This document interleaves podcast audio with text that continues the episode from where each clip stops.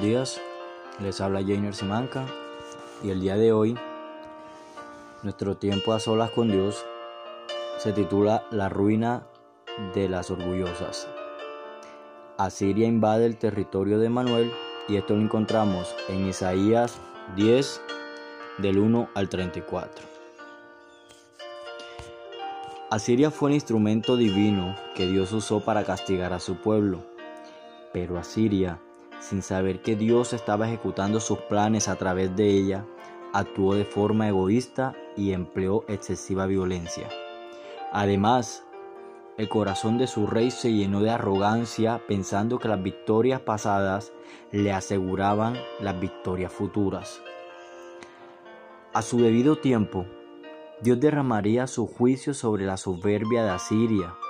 La soberbia nos condena al fracaso nos ciega a la realidad de que Dios tiene planes y propósitos que Él cumplirá con nosotros, sin nosotros o a pesar de nosotros.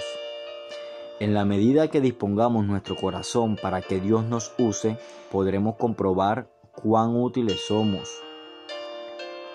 A pesar de las atrocidades de la invasión, un pequeño grupo del pueblo el remanente permanecería fiel y se volvería a Dios.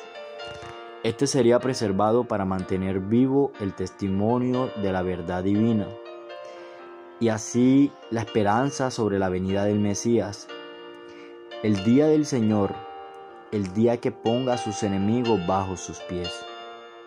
Por lo tanto, Asiria no debe infundir temor en aquellos que confían en el Señor aún en medio de su avance por las tierras de Manuel, porque Dios hará justicia y acabará con Asiria.